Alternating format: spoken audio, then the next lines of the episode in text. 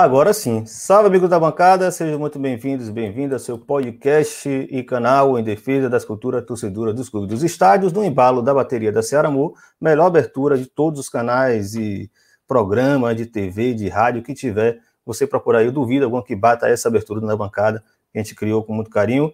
E você pode voltar depois do vídeo e procurar a sua torcida. Tenho certeza que vai estar por lá, pelo menos a, a tentativa foi encontrar. Vou começar chamando aqui nossos camaradas. Hoje é a segunda edição do Conexão Torcida. É, foi a ideia que a gente criou, começou no mês passado. A gente conversou com o pessoal da Ocupa Palestra do Palmeiras, conversou com o Bahia de Todos e Todas. Bahia é de todos e todas do Bahia. E com qual foi o terceiro? O Renova Galo, né, do Atlético Mineiro. Passou o mês, a gente vai trocar a mesa, trocar a bancada, vamos trazer três grupos de outros clubes, seguindo um pouco a lógica que a gente pensou que seria interessante para mostrar a diversidade né, possível dos movimentos e dos coletivos é, então a gente hoje pula para Havaí, um grupo nosso Havaí. Aí lá em Minas, de novo, a gente continua em Minas é, com o Cruzeiro, os camaradas do Democracia Celeste. E depois aqui no Rio de Janeiro, a gente, aqui ainda no Rio de São Paulo, a gente trocou o Flamengo e trouxe os camaradas do Flamengo da gente. Poxa, Marcelo, um de cada vez aqui. Primeiro que eu tenho mais aproximação, né? Já conheci é, presença. Aí alguém comentou aqui, né? Esqueci de falar. Estou com a camisa do Observatório da Discriminação racial no futebol. Camisa lindíssima. Vai lá no, no site deles também, tá vendendo. Essa aqui eu ganhei, porque aí a parceria é de longa data. Meus camaradas, tô virando blogueirinho e com os mimos aí, tudo certo. Tô precisando dar uma emagrecida pela acabei por andar na rua, mas aqui na, na live não, não, você não consegue perceber, não. Tá até bem alinhada aqui. Muito bonita a camisa. Cada ano melhor os modelos da nossos, nossos queridos observatórios. Abraço, Marcelo Carvalho, Luciano Jorge, etc. Vamos lá. Camarada Eric Rezende. A gente se conhece há um bom tempo. Na verdade, presencialmente a gente nunca se bateu, né? Bati com os outros, a gente conversou muito, já te trouxe na bancada uma vez para falar sobre o Cruzeiro. Na verdade, Eric não está lá no, no banner de divulgação do, do, do Conexão Torcida, porque era o Bruno Parreiras, que felizmente hoje tomou a AstraZeneca, tomou uma dose de AstraZeneca, bateu a ressaca da vacina, que tá, tá derrubando todo mundo por aí. Dizem que a AstraZeneca é uma das piores mesmo, né, nesse sentido, o braço dói, bate uma febre, mas o bom é que ele tomou a vacina dele e chegou o nosso camarada Bruno. Aí, Eric também é outro que tá lá desde o começo, né, nessa trajetória, tá, acompanha a gente. Eric, dá seu boa noite aí, deixa chamar os outros. Ah, boa noite, agradeço pelo convite. Infelizmente o Bruno não pôde participar, né, que seria uma ótima participação, mas foi por um bom, bom motivo, né? Finalmente ele foi vacinado aí, ele é professor, né? Que ele já deseja uma boa recuperação para ele desses efeitos da vacina e que ele possa estar bom logo aí. É, ele até tinha avisado que poderia ser. Achou que seria amanhã, mas foi hoje. Enfim, felizmente nós temos sua presença também. Já está acostumado a botar a cara na tela, Sim. falar desse assunto aí. Inclusive, galera, fica ligado. Se quiser perguntar para Eric como foi a gravação do SDT na bancada três anos atrás, onde a gente meio que fez um, um, fez uma previsão cataclísmica lá sobre o que aconteceria com o Cruzeiro e aconteceu mesmo, foi isso?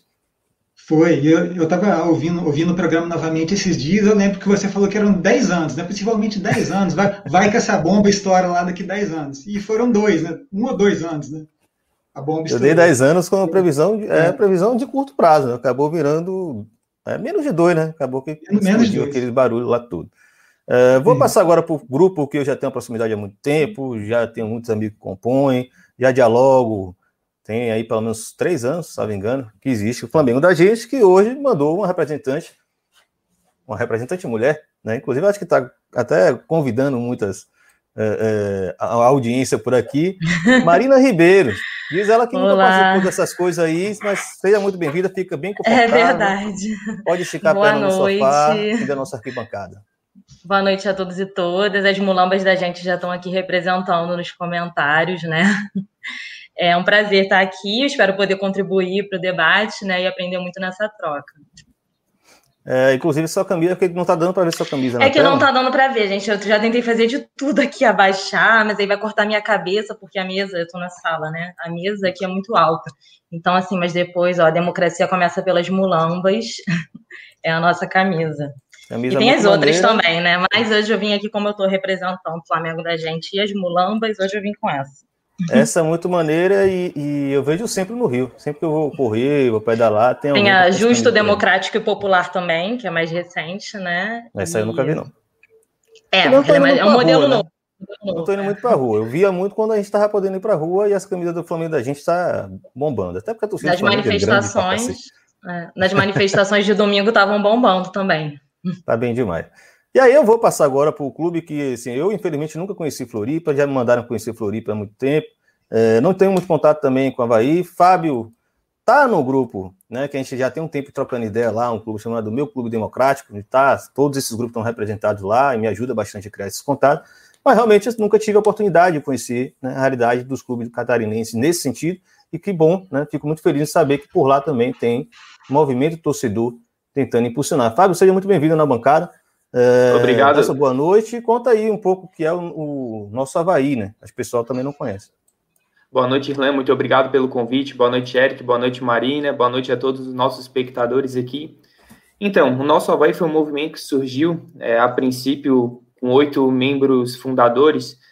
A gente vem do Havaí indo para um caminho que não, não ia ao encontro, não ia no caminho de que a gente queria. A gente fez, um, a, gente fez a nossa carta de princípios no movimento, definindo um clube transparente, um clube profissional, um movimento é, com independência e um movimento Havaí para todos, que no caso, com a identidade com o seu torcedor. A gente viu o movimento do clube se afastando do seu torcedor, movimentos como venda de mando de campo, é, uniformes com é, não respeitando as cores tradicionais, enfim, é, desrespeitando sócios, desrespeitando torcedor, declarações de diretoria, enfim, vários, vários é, movimentos é, movimentos contra a transparência, que acho que é elementar na gestão do, de qualquer empresa, imagina de um clube de futebol que representa os seus torcedores. E com isso a gente decidiu lançar um movimento. É, a gente já tem, a gente hoje conta com, além dos oito, dos oito fundadores, a gente é aproximadamente 640 membros, salvo engano, entre conselheiros, sócios torcedores e, e torcedores em geral a gente já fez alguma. A gente. O movimento se baseia em proposições, né? A gente não é oposição ferrenha, a gente não pessoaliza nada. A gente é um movimento propositivo. A gente fez algumas petições reivindicando algumas questões que não eram abertas ao torcedor, é, exemplificando, por exemplo, é, antes da aprovação dos, antes da aprovação do, dos conselheiros, por exemplo, a peça orçamentária, ela não era apresentada aos conselheiros antes para analisar. Ela era simplesmente apresentada na reunião uma, muito rapidamente e, e posta a, a votação. A gente fez uma petição para que essa petição, essa peça fosse encaminhada antes ao, aos conselheiros. É, sobre também a venda do Gabriel, o zagueiro, é, que foi do Lille para o Arsenal, o Havaí tinha um, é, um, bom percentual de direitos econômicos de, é, do, do jogador e foi a maior, trans, a maior transação da, da história do clube. E até e esses números é, não eram divulgados, eram cada, cada entrevista que o presidente dava, ele falava uma coisa diferente, enfim, era, era muito difícil a gente ter acesso a isso. A gente fez um peticionamento solicitando que isso fosse é, explicado de forma minuciosa, a diretoria executiva atendeu, que fique claro, eles responderam a nossa petição com os quesitos. Enfim, o nosso movimento é isso, é propositivo, não é de oposição e, e, a gente vislumbra apenas que os nossos princípios que estão estabelecidos na carta sejam, sejam colocados em prática pelo clube. Maravilha. Vou aproveitar aí já o gancho, né, que você já está explicando o movimento, também entender como acontece isso nos outros clubes. É, daqui a pouco a gente volta para a estrutura dos clubes, né? Eu quero falar, a gente tentar mostrar para a galera como é, é, possível criar vários tipos de movimento, né, com estruturas diferentes, composições, perspectivas. E aí queria começar agora pelo Flamengo da gente, que é, é Marina até ressaltou, né, é que ela não está hoje, não é, não está como sócio torcedora, não está como sócio do clube, mas tá, participa do movimento como qualquer outro, né? E é um, um, um viés muito interessante que o Flamengo da gente tem de abarcar a torcida, independente hoje de, de alguém que está dentro dos conselhos, etc. Fala para a gente aí, Maria, como é que funciona. É, então, gente, é, o Flamengo da Gente, ele é um coletivo que existe desde 2017 é, e ele surgiu dentro da política interna, né, institucional do próprio clube, com os associados é, que faziam oposição e divergência. E criaram esse movimento com o objetivo de trazer um Flamengo mais popular, né, um Flamengo mais democrático, um Flamengo é, para a torcida, né, para o seu torcedor, porque a gente vem observando, né, nos últimos anos, principalmente depois da reforma do Maracanã e vários outros movimentos de elitização do futebol, né, que afastam o torcedor é, da participação, é, enfim, é, cerco aos estádios, aumento abusivo do preço dos ingressos, principalmente no Flamengo, né?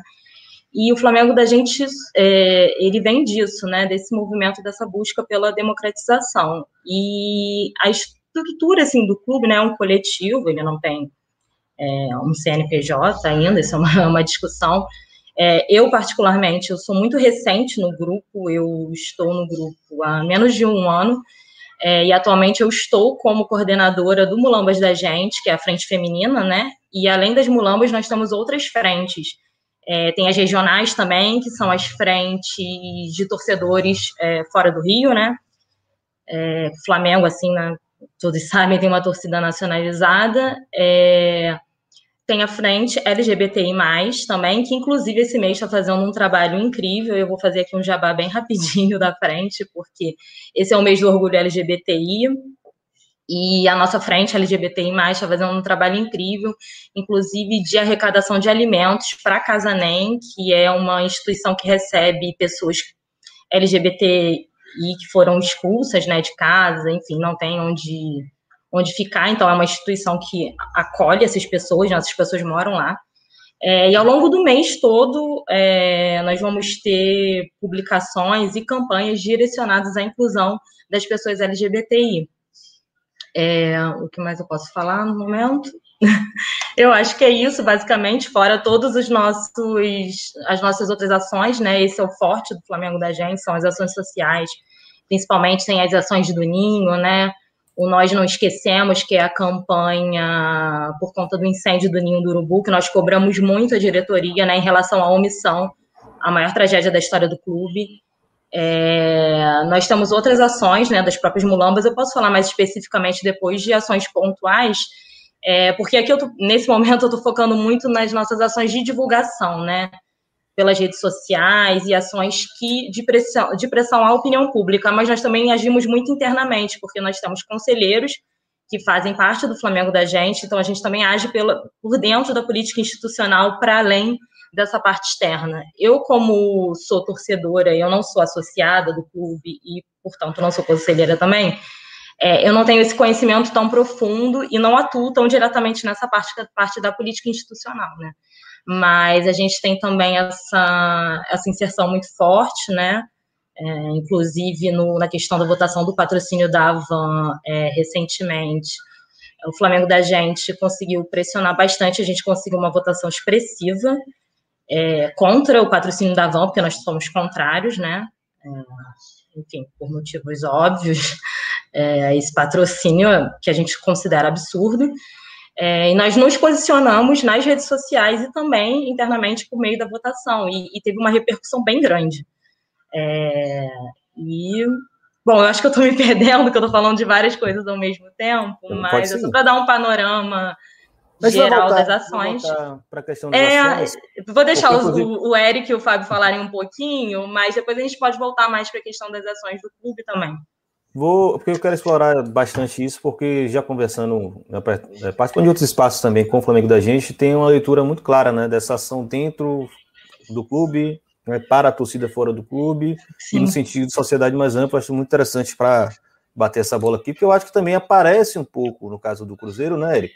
Mas vocês tiveram uma outra tática de organização né, de ter um coletivo, sim, mais né, politizado, de ter outras perspectivas, mas criar uma frente que consiga envolver a organizada, é mais ou menos isso que é o Somos o Cruzeiro, é, democracia celeste, né, Somos o Cruzeiro já é outra conversa, né?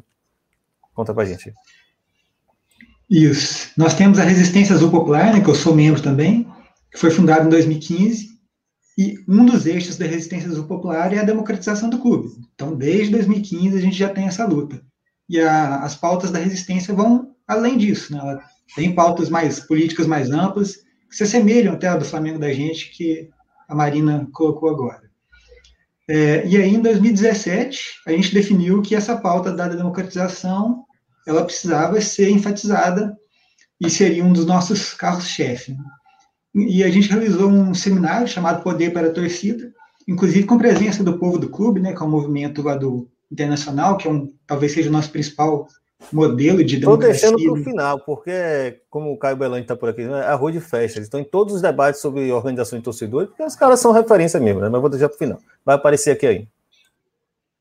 E aí, nesse, nesse evento, a gente definiu pela criação de uma frente, né, que fosse para além da resistência do popular, mas que agregasse outras torcidas também, torcedores independentes, que foi o Somos do Cruzeiro.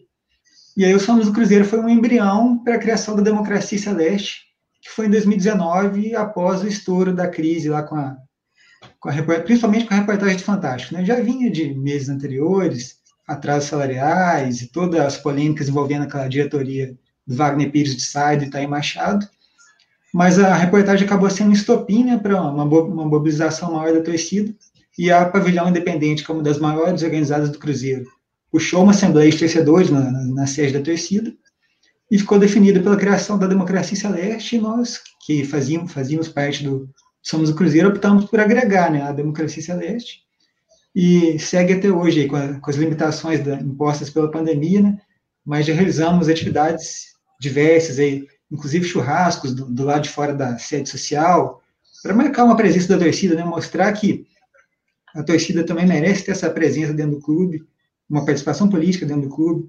A gente já fez coleta de assinaturas, tanto virtual quanto presencial no estádio, colocação de faixa do lado externo do estádio. Então, a gente tem várias frentes de atuação e outra também que é a questão da associação ao clube, né?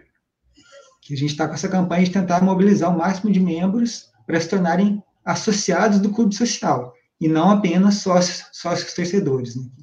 Depois, mais para frente, a gente pode entrar nesse detalhe, essa diferença entre essas duas categorias aí. É exatamente isso que eu quero começar a provocar agora, né? A gente tentar passar.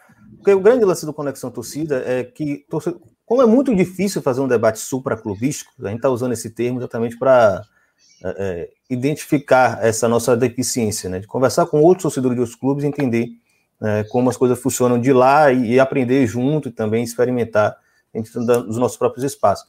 É, e muitas vezes a gente não entende que a estrutura que o nosso clube tem é, tem tantas diferenças com outros clubes que até a forma de atuação ela vai ser inevitavelmente distinta. Né?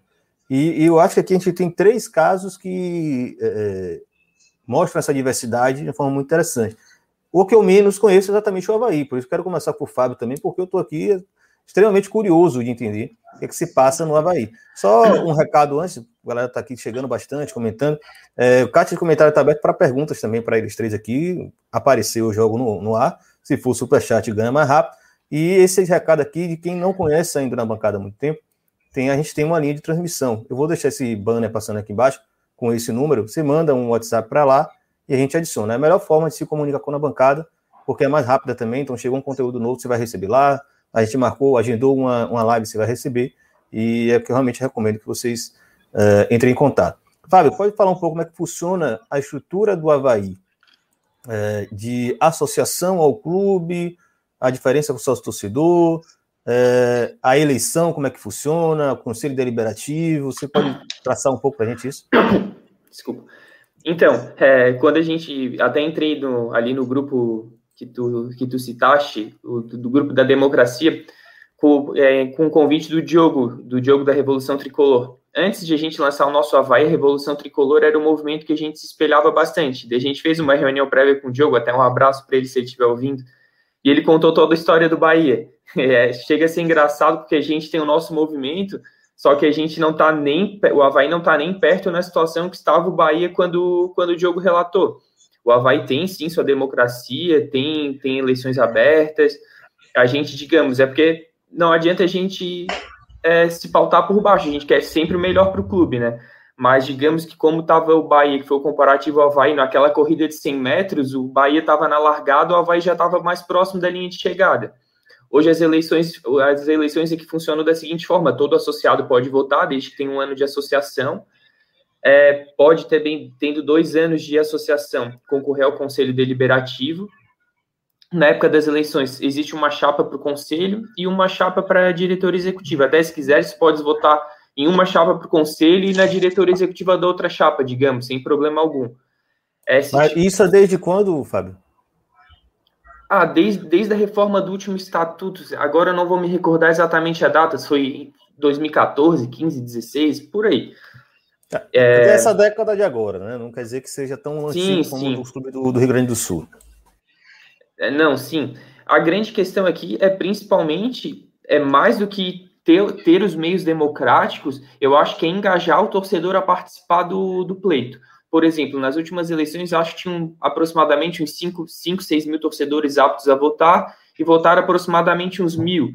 Mas é que aqui, assim, ainda não existe aquela a pluralidade de chapas, muita gente. Aqui é um, é um grupo que o presidente atual, inclusive, apesar de a gente discordar em muita coisa, é, eu e outros membros ali do nosso Havaí, a gente estava na nominata da, do conselho deliberativo dele, porque a outra chapa, no nosso modo de entender, que foi até legal eles participarem, porque para ter essa, pelo menos essa representatividade, ter eleições, não ter aclamação, a outra chapa até foi montada em cima da hora, enfim, eles não. Acho que, para ser sincero, acho que eles nem queriam assumir. Então, é isso, falta mais grupos engajados e quererem participar da vida política do clube. Quantos é, se inscrever na chapa? O mínimo. Conselho, sem, é, o Havaí tem, pode ter até 300 conselheiros e a chapa tem que ter no mínimo 150. Tá, tá. então já é menos é, do que o tamanho, né? E é proporcional. Sim, e, é, e, é, muito aberto. Eu, por exemplo, eu sou conselheiro já há bastante tempo. É, é, hoje, até depois das eleições, hoje, se algum sócio torcedor que preencher os requisitos, ele quiser fazer parte do conselho deliberativo, basta que dois conselheiros indiquem o nome dele, o nome dele vai, vai à votação do conselho, que até hoje eu nunca vi ninguém não ser aprovado, e como tem vagas ainda até os 300, esse torcedor pode entrar no conselho depois. Então, isso não é nenhum problema, o Havaí realmente nesse ponto é aberto, no, na questão de democracia, né? Ao contrário do que a gente vê, por exemplo, olhando, a gente vê clubes do tamanho de Vasco, Botafogo, tiveram eleições recentemente, uma micharia de votos. É... O próprio Flamengo. Chega a ser. É, o Flamengo. Tá sim. Para contar. É, mas uma é, coisa, o Conselho Fiscal também é eleito uma chapa independente ou, ou acaba sendo também a mesma? Não, o Conselho, a, após a, no mesmo dia das eleições, a ideia é formado, eleito ali a diretoria executiva, eleito a nominata do Conselho Deliberativo, aí, aí já se faz uma reunião na hora, que é votada a mesa do Conselho Deliberativo, e dentro dessa nominata também é eleito o Conselho Fiscal, dentre esses conselheiros. Mas aqui, por exemplo, vai ter um Conselho Fiscal extremamente atuante, independente, tanto que essas últimas contas do Havaí tiveram parecer pela rejeição das contas, e as contas foram rejeitadas pelo Conselho. É um, é um órgão bem independente está fazendo um grande trabalho. Até se alguém estiver vendo, parabenizá-los pela, pela última demonstração de independência que fortaleceu bastante o clube.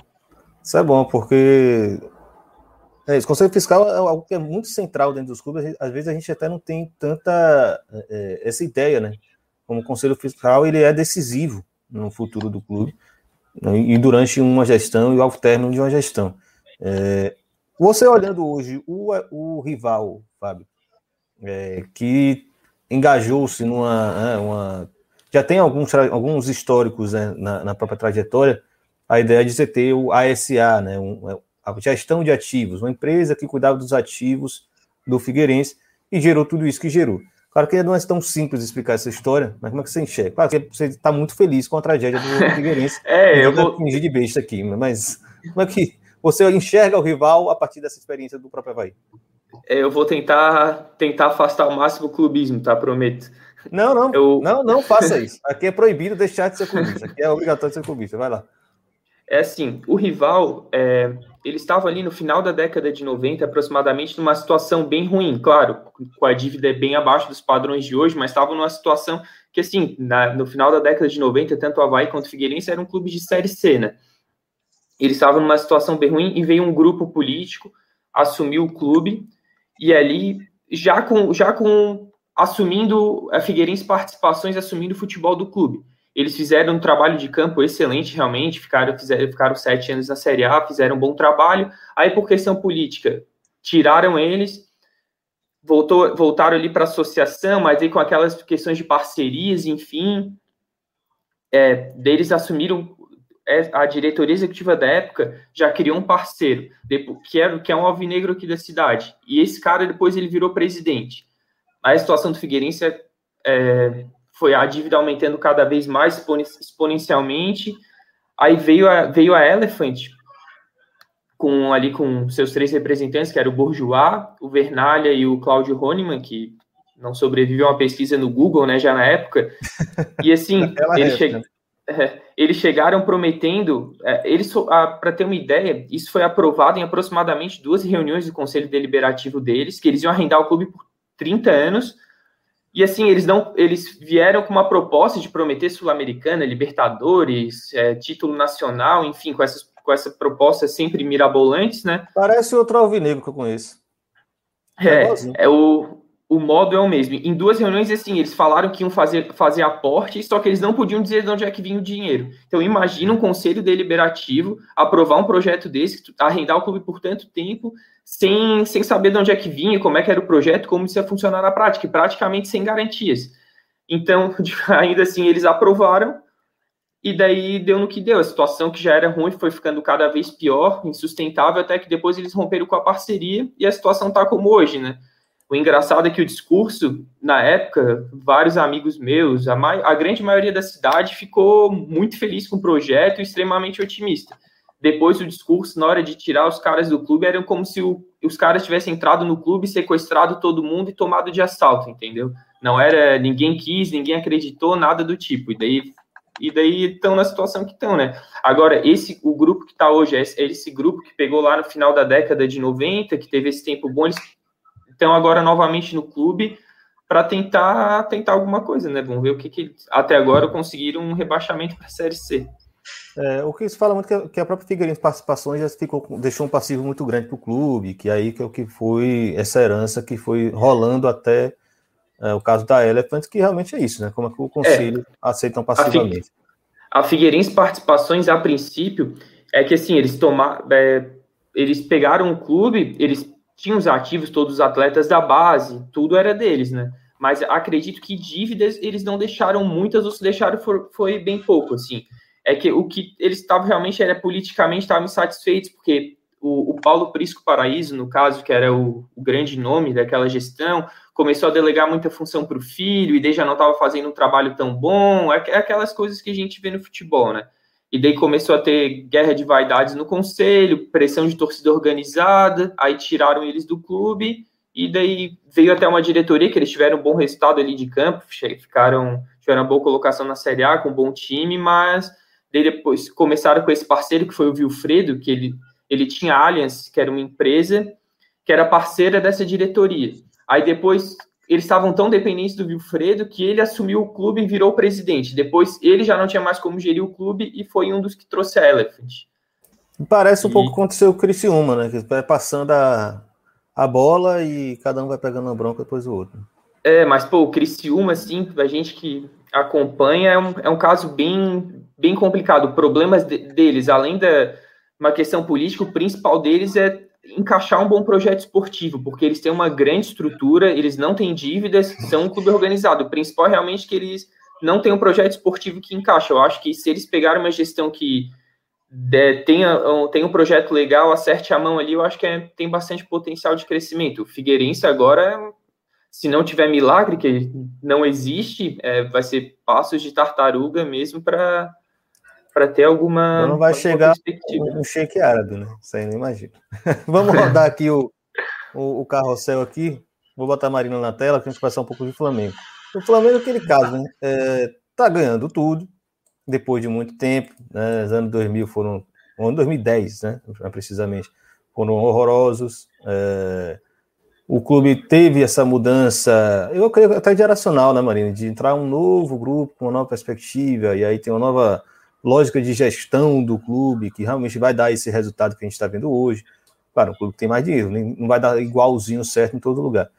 E hoje o grande temor é, é esse processo de elitização do, do, da associação ao clube. Né? É um clube que é muito caro para se tornar sócio.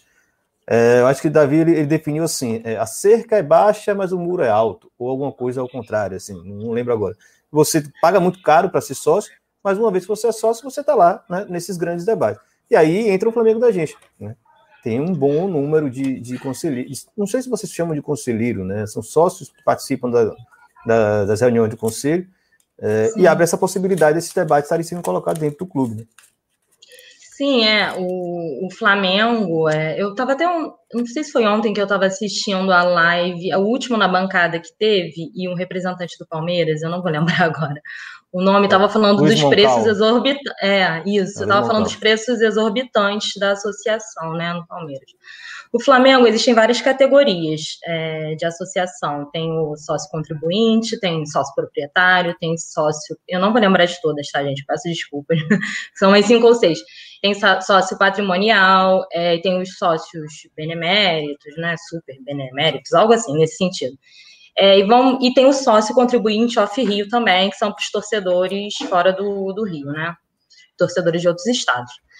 E, é, vamos dizer assim, se existisse uma hierarquia dessas associações, o sócio contribuinte seria aquele que pagaria uh, mais barato, né? Eu não, eu não tenho certeza agora dos valores, mas por, é uma mensalidade, você não compra um título, né? É uma mensalidade em torno de 200 e algum reais, se alguém aí, o Flamengo da gente acompanhando. É, alguém manda nos comentários que joga é, na Porque eu, eu, eu peço desculpa, a gente, isso, esses números assim muito específicos, ainda mais porque eu não estou lá dentro, então eu sei assim.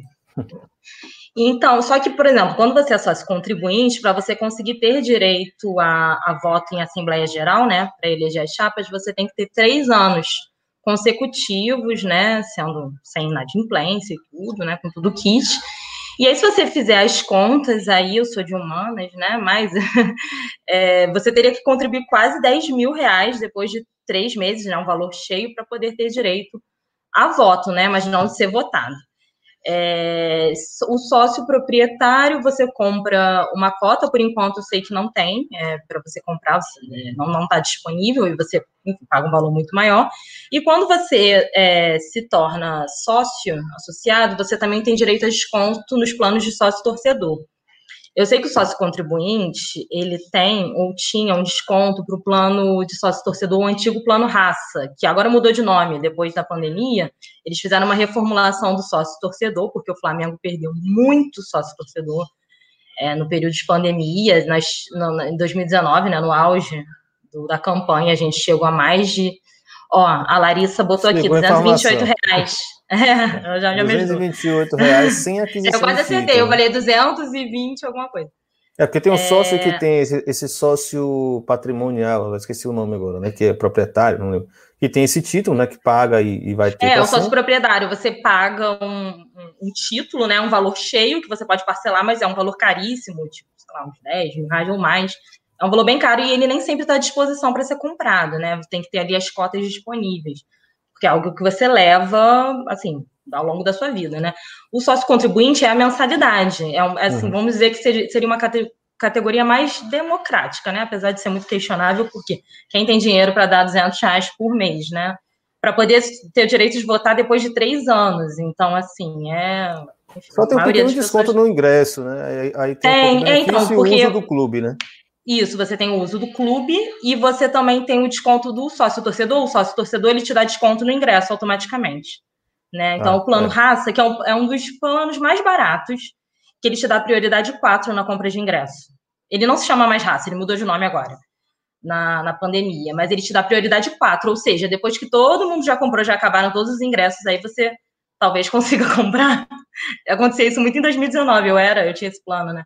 Eu queria, eu moro muito perto do Maracanã, então, né, no auge dos jogos, eu queria ir, eu nunca conseguia comprar, porque quando chegava a minha vez de comprar, pagando 54 reais por mês, né, já não tinha mais ingresso, eles não deixavam nada, assim, enfim.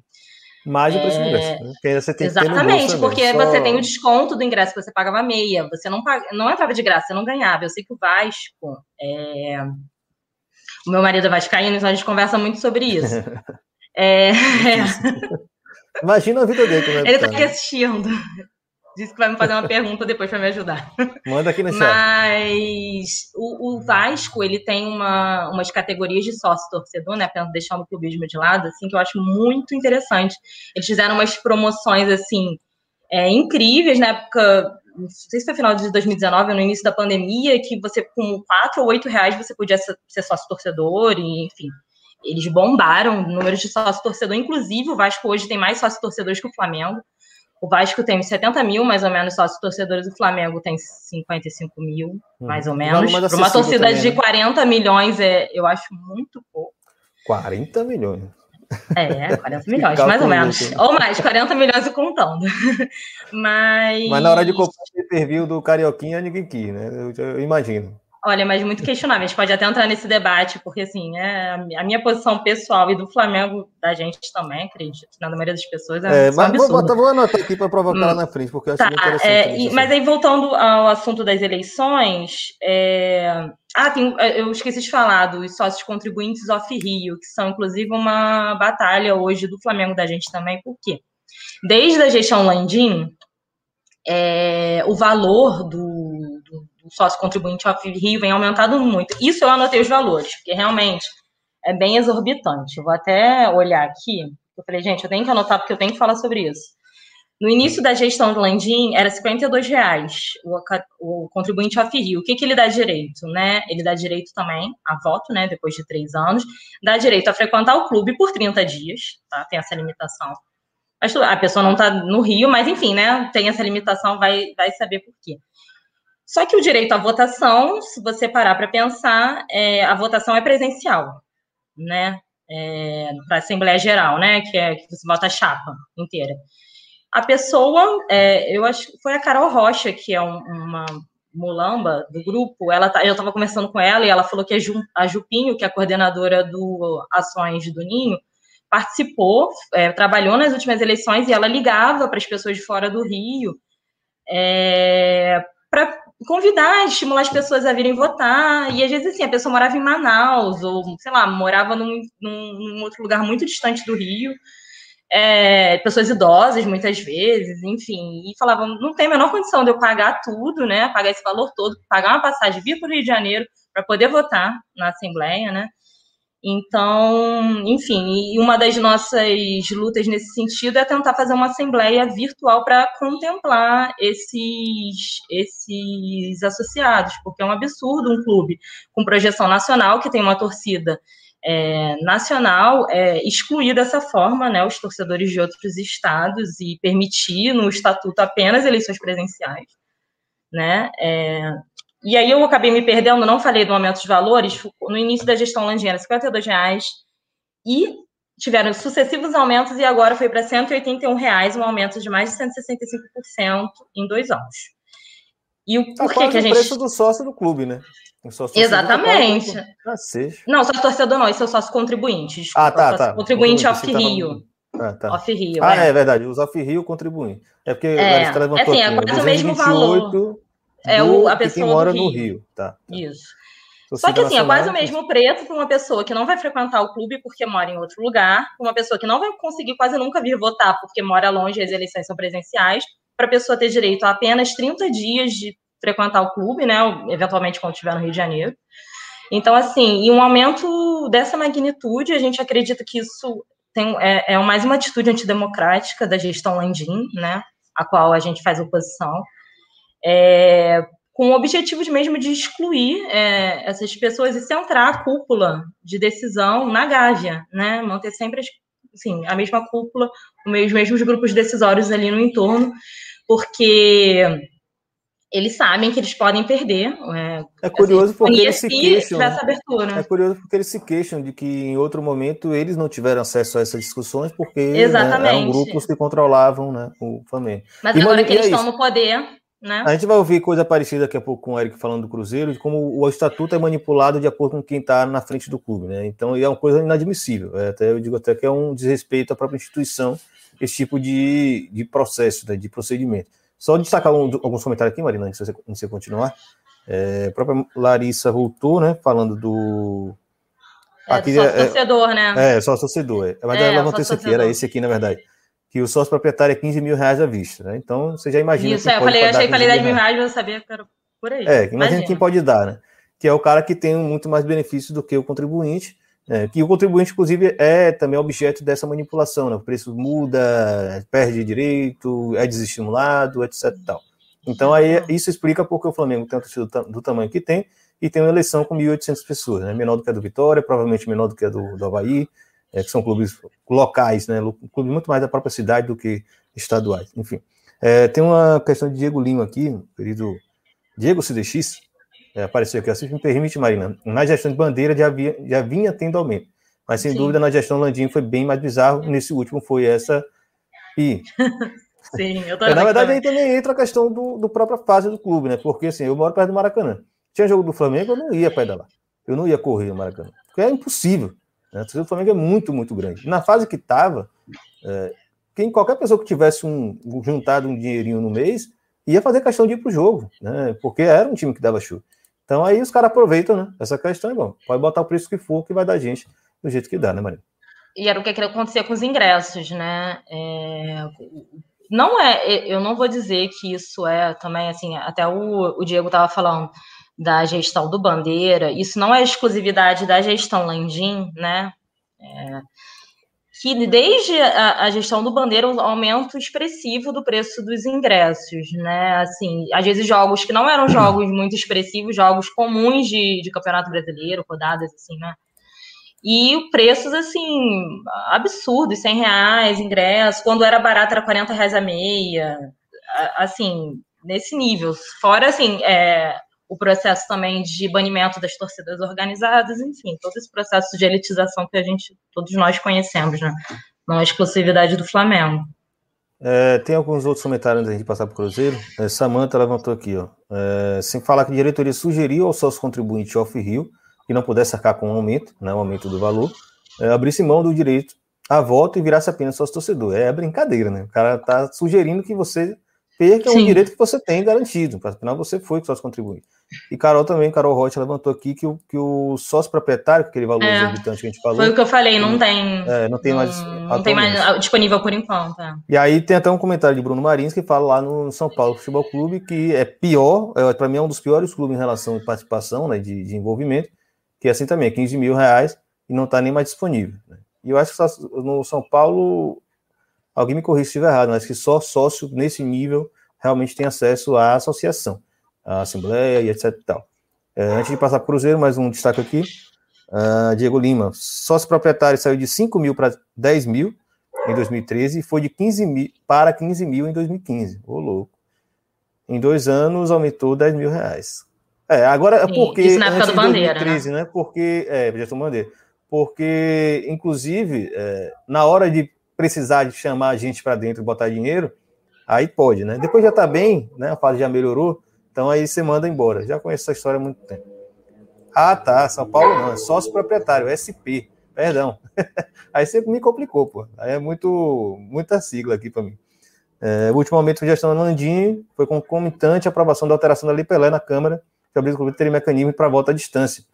É, essa, esse assunto a gente pode explorar um pouco mais na frente, para não, não, alongar muito no Flamengo, a gente conversar um pouquinho sobre o Cruzeiro. É, Narbal apareceu aqui também falando importantíssimo, até vai estão protagonizando. Isso é a conexão torcida na bancada, meu camarada. Tem até um, um, episódio anterior, você pode ver lá e vai continuar tendo aqui. Né? Qualquer, qualquer, coisa a gente repete algum dia alguns, alguns clubes que a gente já destacou. Érica, vamos conversar sobre o Cruzeiro agora. Está todo mundo interessado em imaginar como, o que, é que aconteceu com o Cruzeiro como isso aconteceu. E eu queria que você voltasse do começo daquela, da estrutura que já existia quando a gente conversou naquele tempo, e a que eles criaram depois que elegeu Wagner Pires de Sá, que tem uma mudança do estatuto aí, que é naquele sentido que eu falei, né? Quem está à frente do clube quer sempre mudar estatuto para pior. Né? E aí, quando como o clube já não é democrático, as coisas passam com grande facilidade. O que aconteceu no Cruzeiro? Sim, é, o estatuto já era muito fechado, né? E lá em 2011, naquela época, o Cruzeiro nem estava jogando Mineirão, né? Estava jogando em Sete Lagoas. Foi feita uma mudança de estatuto que tornou ele ainda mais restritivo. Então, voltando um pouco só para explicar, o Conselho Deliberativo do Cruzeiro ele tem 220 conselheiros efetivos e 280 conselheiros, 200 conselheiros natos. Esses natos eles são vitalícios. A partir do momento que eles são eleitos, eles têm vaga garantida e os outros 220 são os que são eleitos de três em três anos. E para você se candidatar a nato, você tem que ter, hoje você tem, tem, tem que ter três mandatos consecutivos como efetivo ou cinco alternados. Antes eram dois mandatos. Ou seja, essa, essa reforma de 2011 tornou ainda mais difícil para você estar apto a, a ser o candidato a presidente, porque só pode ser candidato a presidente os conselheiros natos. E isso acabou, e lá em 2017, isso acabou tendo um efeito importante na eleição do Cruzeiro, que elegeu Wagner Pires de Sá. Porque o sucessor natural do Gilvan, que era o presidente da época, que foi bicampeão brasileiro, venceu a Copa do Brasil de 2017, seria o Bruno Vicentim, que era o vice-presidente de futebol na época. É um, e era um dirigente de perfil mais jovem, né? tinha menos tempo de clube. Só que ele não tinha esse tempo de nato suficiente para poder. Ele, quer dizer, ele não era nem nato, né? ele não tinha esse tempo de conselheiro suficiente para ser nato e poder se candidatar ao clube. E aí houve um movimento para tentar voltar atrás, né? mudar o estatuto no sentido de afrouxar ele um pouco mais, tornar ele um pouco mais é, democrático, entre aspas, para permitir a eleição do, do Vicentinho. Essa mudança não foi feita, né? A, a, acusar ela de casuísta, né? Que ela uma, não poderia ser feita no ano da eleição, que isso não era permitido. E acabou que a, eleição, o, na eleição, o, o sucessor do, do, do Gilvan foi escolhido o Wagner. E, o, e o adversário dele foi justamente o Sérgio Rodrigues, que é o atual presidente. O Wagner venceu por uma margem de votos muito pequena e acabou virando... Muito pequeno no colégio muito pequeno, né? Isso. 400... Você consegue lembrar os... Foram 430 e poucos votos no total, se não me engano, e a diferença de mais ou menos 20 a 30 votos entre os dois. É, e aí o Wagner Pires acabou virando uma espécie de fantoche do Itaí Machado, né? Era uma rainha da Inglaterra ali. Quem mandava de fato era o Itaí Machado, que por sua vez já tinha sido presidente do Ipatinga. Ou seja, o pessoal elegeu um dirigente que já foi o máximo dirigente de um adversário em nível estadual. É lógico que não tem grande rivalidade entre Cruzeiro e Ipatinga, mas já era, uma, de certo modo, uma tragédia anunciada. Né? O Itaí Machado já tinha uma ficha corrida muito longa, e a partir do momento que o Wagner Pires sai eleito, ele já rompe com a antiga diretoria do, do Gilvan, inclusive com o Vicentinho. Há uma mudança geral ali, e aí foi ladeira abaixo. Né? A dívida só aumentou, que já a dívida deixada pelo Gilvan já era grande e aumentou.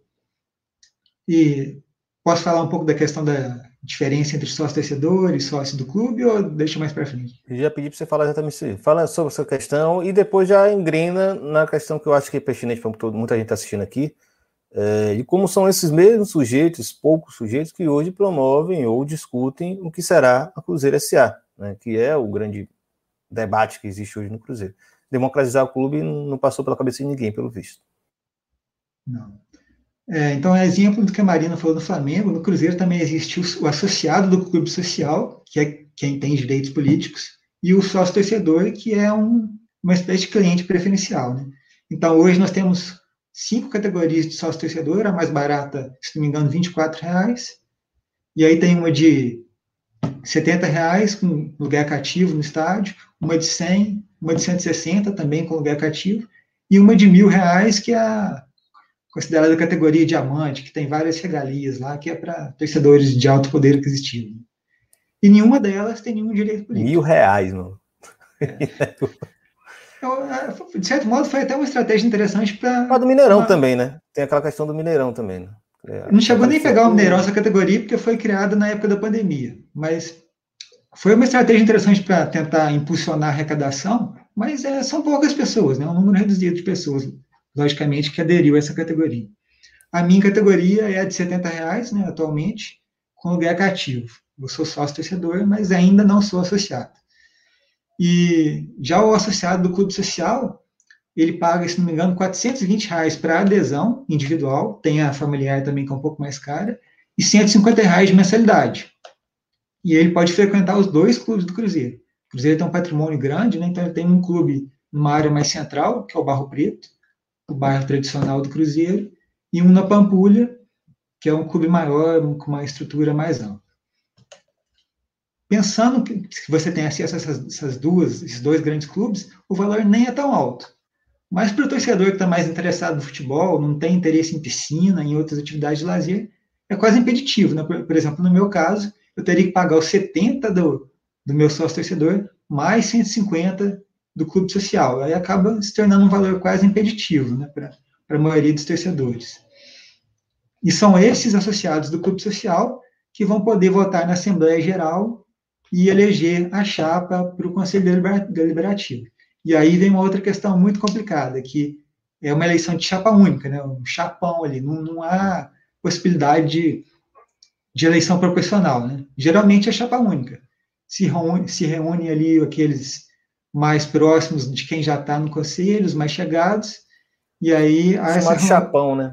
Chapão. chapão. Então, ou você entra nela ou você nem ô, entra. Ô, Eric, não vai ter como Vai lá, Fábio. Desculpa te interromper, só uma dúvida que eu tenho, porque aqui no, no Havaí a gente não tem esse modelo de clubes sociais. É, a gente vê, por exemplo, o Cruzeiro numa situação financeira bem, bem difícil, né? Até Cefra Marina também, a questão. Os clubes sociais de Cruzeiro, Flamengo e outros, vocês têm noção de são clubes bem conservados, assim, clubes de estrutura boa, ou é aquela coisa meio caindo aos pedaços, assim, a curiosidade que eu tenho? Não, excelente estrutura. Certamente é um dos melhores clubes de BH.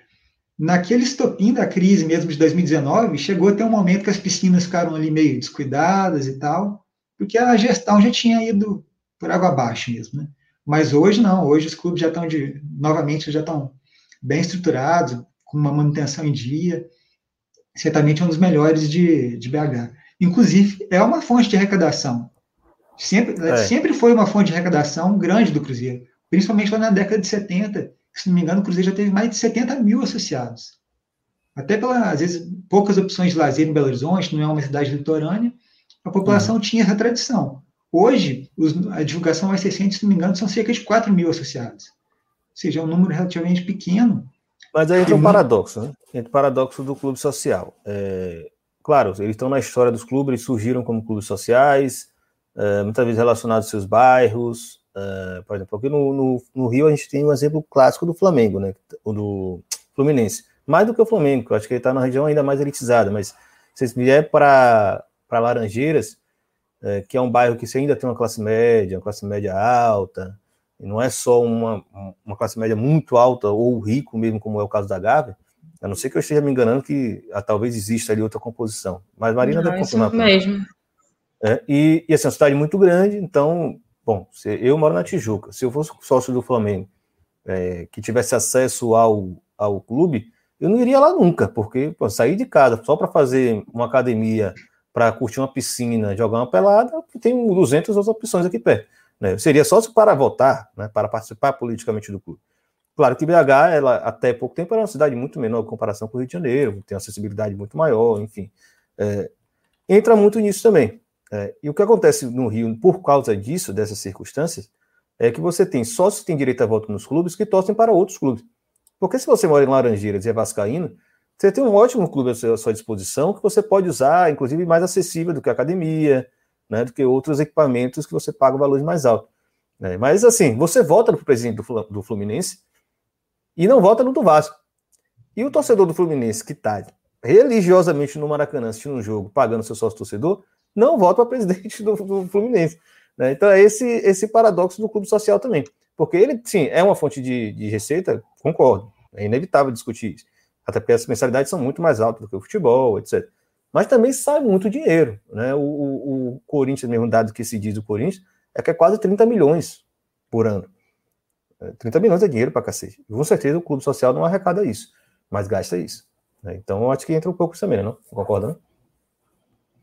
Sim, é. Se o clube social for deficitário, aí acaba que a função dele já fica muito questionável, né? não, tá, não vale a pena o futebol bancar o clube social, né, no meu ponto de vista. Agora, no caso do Cruzeiro, os últimos números que a gente tem é que o clube não é, o clube social não é deficitário. Muita gente defende que eles sejam extintos, né, que tem que focar no futebol e pronto. Isso acaba até, de certo modo, fortalecendo o discurso da SA, né, com a separação do futebol do clube social. Está no, no cerne, está na origem. No meu entender, não, dá para manter as duas coisas tranquilamente, mas o que a gente pede é que o sócio que está no estádio todo jogo, o sócio torcedor, tenha, no mínimo, o mesmo direito político do que o cara que está na piscina. Que às vezes nem torcedor do Cruzeiro é. A gente sabe que tem atleticanos que não só são associados, como são conselheiros. São poucos, mas existem. Então é isso que a gente questiona. Aí quem está envolvido com futebol e sustenta o futebol, que faz o clube ter essa dimensão que ele tem, não tem direito político, né? Eu acho que isso não acontece no Havaí, né, Fábio? Vou trazer você de volta para a conversa. É... Claro, ele está falando do Havaí, é um clube que, como o Fábio falou, né? Clube, os clubes catarinenses melhoraram muito na, no, no, nesse século, né? Mais precisamente. Claro, a cidade ganhou outra centralidade. Tem um problema muito sério em Santa Catarina, problema para vocês, no caso. Né? O futebol não está só na capital, né? É, Santa Catarina é um estado muito diverso, né? Onde você tem uma descentralização econômica muito grande. Está tá por trás da explicação a existência de um Criciúma, né, de um Brusque, de um Chapecoense, independente da, dos clubes grandes da capital. É, isso, obviamente, afeta vocês, mas também estou falando de um universo que, inevitavelmente, vai ser reduzido. Isso, isso. o clube social acaba se perdendo também nesse sentido. Né? É, eu acho primeiro sobre a questão do clube social, aqui tinham alguns clubes, até ainda tem em Florianópolis, né, mas estão cada vez mais em queda, assim, não, não, assim, até porque tem, por exemplo, muitas praias aqui, outro, outro tipo de lazer, e os clubes de futebol não, não tem, não tem clube social. Sobre ô, ô, Fábio, questão... sabe porque tem uma questão também que a gente esquece, né, é, praticamente todos os prédios que têm sido construídos dos anos 90 para cá tem piscina, né? Então, é, não vai para o clube mais para nada. Né? É. E, e sobre a questão do Estado, realmente, eu sempre falo, faz, tem, qualquer projeto que se faça, qualquer planejamento estratégico que se faça do Havaí, a missão tem que ser se consolidar como o maior clube do Estado. É, o clube tem que. É, porque assim, a gente aqui em Santa Catarina, não, a gente não tem só rivalidade com os outros clubes de região. Aqui tem Havaí Figueirense, tem Joinville, tem Criciúma, tem agora Chapecoense mas aqui tem muita, é, muita a cultura do torcedor ter o seu segundo time. Aqui, eu, por exemplo, eu sou só havaiano, mas meu pai, por exemplo, é, pessoas de outra geração, até da, da, nossa geração hoje em dia, eu tenho muitos amigos que torcem para dois times. Aqui tinha muito a cultura de time, de torcer para um time carioca antes, tem muita gente que é Vasco Flamengo, também é de times paulistas.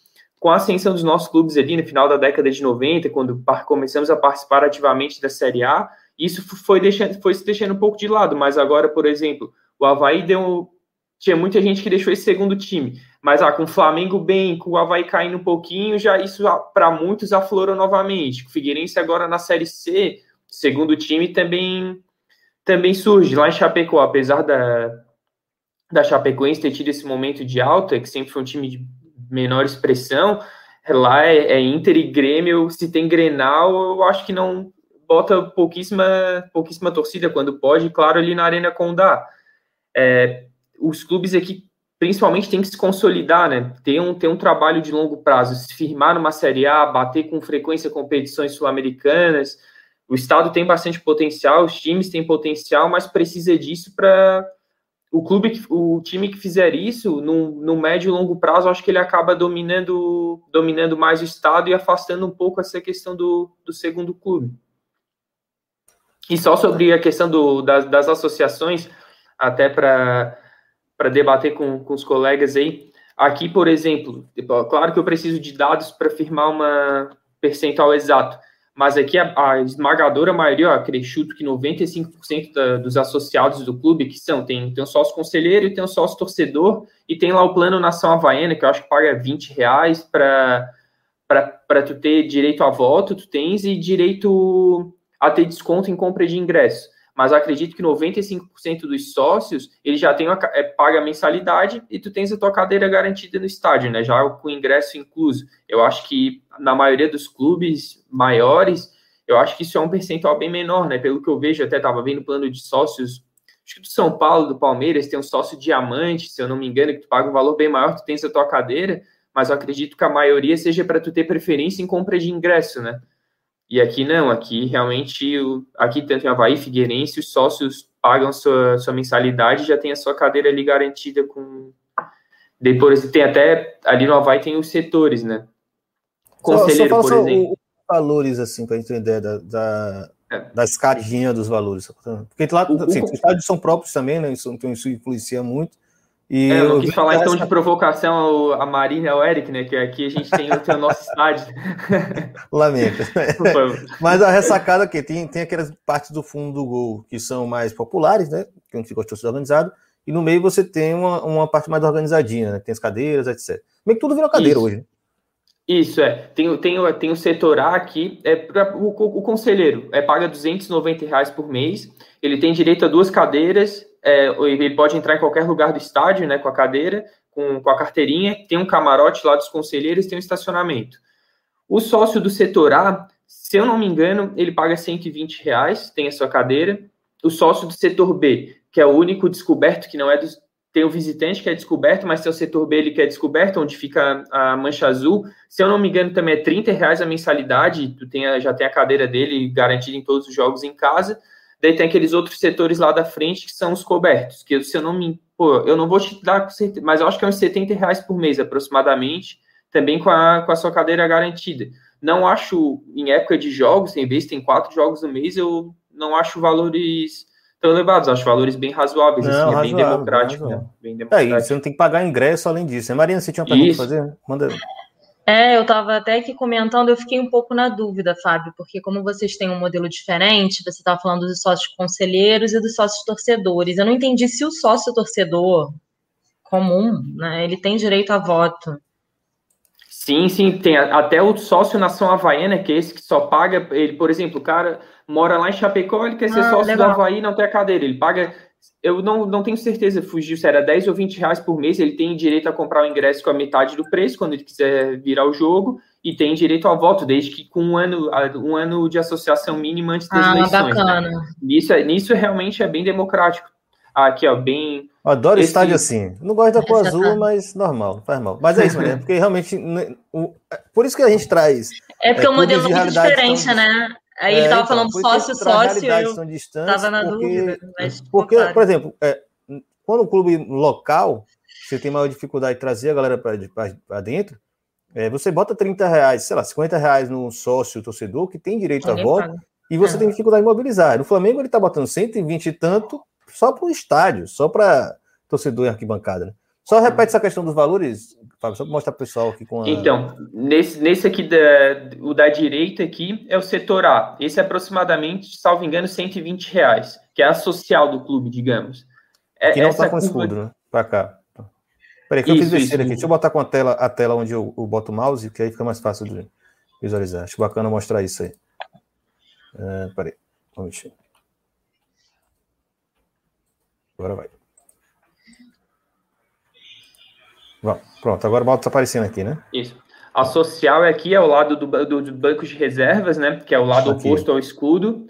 Essa cobertura que é aproximadamente 120 reais, se eu não me engano, 100 ou 120. E daí hum. tem toda essa curva aqui de trás, que é a, a, mais próxima da gente, no caso, que é onde fica a mancha, que é a torcida organizada, salvo engano, é 30 reais. E daí volta para essa outra parte coberta, eu não sei se é 50 ou 70, é hum. algo nesse, nesse valor. E daí lá atrás é o setor visitante, né? Ah, que é visitante, é isso. tá. Isso. É, essa, essa parte de baixo aqui foi ampliada recentemente, né? Era só a parte de cima, né? E o muro aqui, né? É, mas isso já, já, tem, já tem há bastante tempo. Deve ter, sei lá, uns 13 anos, 14 anos é? por aí. Sim, sim. Lá, eu costumava jogar com o Havaí, mas depois o negócio ficou meio complicado. é, mas vou aproveitar essa questão, vou botar aqui na imagem também, para a gente ter uma ideia da comparação Claro, quem está na pandemia não tem mais é, muito essa ideia de valores, né? Vou botar Maracanã na tela também para a Marina explicar para a galera. É isso, é, quando, quando a gente coloca realidades muito distintas, né, de lado a lado, se eu colocasse aqui, sei lá, São Paulo, São Paulo não, porque São Paulo também tem o Morumbi, é diferente, mas se eu colocasse Palmeiras e Flamengo, a gente ia ver uma diferença muito pequena né, nessa, nessa, nesse padrão ou nessa, nessa política de preço de ingresso de associação. Ô, Irlande, desculpa só te interromper. Eu abri aqui a página do, do Havaí, centreavaí.com.br, e é realmente aquele atrás do gol ele é 30 reais, o da mancha, aquele outro setor coberto todo é 70 reais por mês, e o setor ali é 120. E o Nação Havaiana, que é esse a distância, é 10 reais por. Deixa eu confirmar aqui. Nação Havaiana.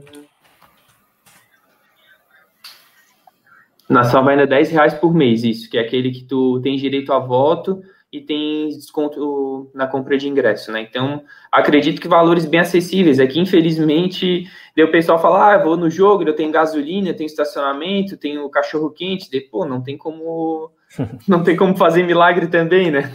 É, eu realmente não acho que seja um valor tão absurdo, não. Considerando não, que você participa politicamente do clube, claro que aqui é outro sentido, né? Você ter é, esses benefícios você tem que trazer para dentro, né? Isso gera receita também, né? Você envolver a pessoa politicamente também gera receita. É o grande debate que se faz no Vitória, inclusive. Marina, vou abrir aqui o, o Maracanã. É, eu não consigo ter uma imagem aérea igual da ressacada, porque são estádios com, com cobertura. Sim, né? ainda mais depois da, da reforma, né? O Maracanã está muito diferente. Mas vamos considerar aqui que tenha que o lado direito, né? Essa parte aqui seja o norte. Eu acho que é, né? Eu não. Eu acho que essa daqui. Sul, é, é. É, lá, não, é norte, é porque não a norte é do outro lado da imagem, eu acho. Eu, eu sou péssima de, de localização não, de o gol tá aqui, ó. O gol tá aqui. Ah, o gol tá é que eu não tô enxergando, gente. é. Eu tô de óculos e mesmo assim eu não tô enxergando. Então Tá a, sua é do, do meu, é. a sua é do meu lado esquerdo, então. E a norte é do lado direito. Eu acho que é isso. É, eu acho que é isso. Mas vamos lá. A torcida do Flamengo tem a Enfim. prioridade de um lado. É, o, diferente do, do Havaí, quando você tem o sócio torcedor, ele não te dá exatamente uma prioridade de local, assim, né? Porque pelo que eu entendi, você paga um determinado valor no ingresso no Havaí e você tem, você pode assistir o jogo num determinado local do estádio, né? A pessoa paga um, um sócio torcedor X, ela, ela assiste o jogo num lugar específico da ressacada, é isso? Isso, isso. Há mais de 20 anos eu tenho a minha cadeira ali, que eu É. pago por mês, eu sento no mesmo lugar, tenho a minha vizinhança, meus amigos ali de, de sempre, assim, há muito tempo. Eu não sei pessoal... se isso é, é fruto do, da questão do, do estádio próprio, né? Eu sei que o Vasco também tem a área social ali em São Januário, mas enfim, o, Flamengo, o, o Maracanã atualmente é uma co- gestão cooperativa ali entre Flamengo e Fluminense, né? Ainda não teve a licitação, mas é uma concessão do Estado e o Fluminense e o Flamengo administram conjuntamente, né? E, e eu não sei a periodicidade, mas acho que de seis em seis meses tem uma renovação desse contrato. Mas, enfim, é, a- o setor norte é onde ficam as torcidas organizadas, né? Pelo menos ficavam, porque a maior parte das torcidas organizadas está banida de, de participar. Eu acho que só o Urubuzado, que hoje em dia pode, a Jovem Fly e a. Podia, né? Infelizmente a gente tá falando de um mundo É, já estão há mais de seis, sete anos. A Força Jovem também do Vasco passou por esse processo, enfim. E aí é onde, é onde primeiramente esgotam os ingressos, é no, no setor norte, que é onde tem a, a festa da torcida organizada. E, são, e, e o norte e o sul, né, que são os dois lugares atrás do- dos gols, eles Em são os cima, ingressos mais baratos. É, Superior. eles nossa. são, é, tem a superior e tem a, a inferior também, mas é o mesmo valor. É, eles são os ingressos mais baratos do Maracanã. É, e aí o leste e o oeste são valores mais caros, né? São as, são as laterais. É isso, isso, o valor do ingresso depende muito do jogo, né? E como o sócio torcedor ele não é, necessariamente te dá direito a, um lugar específico, ele te dá, o sócio torcedor te dá direito à prioridade na compra.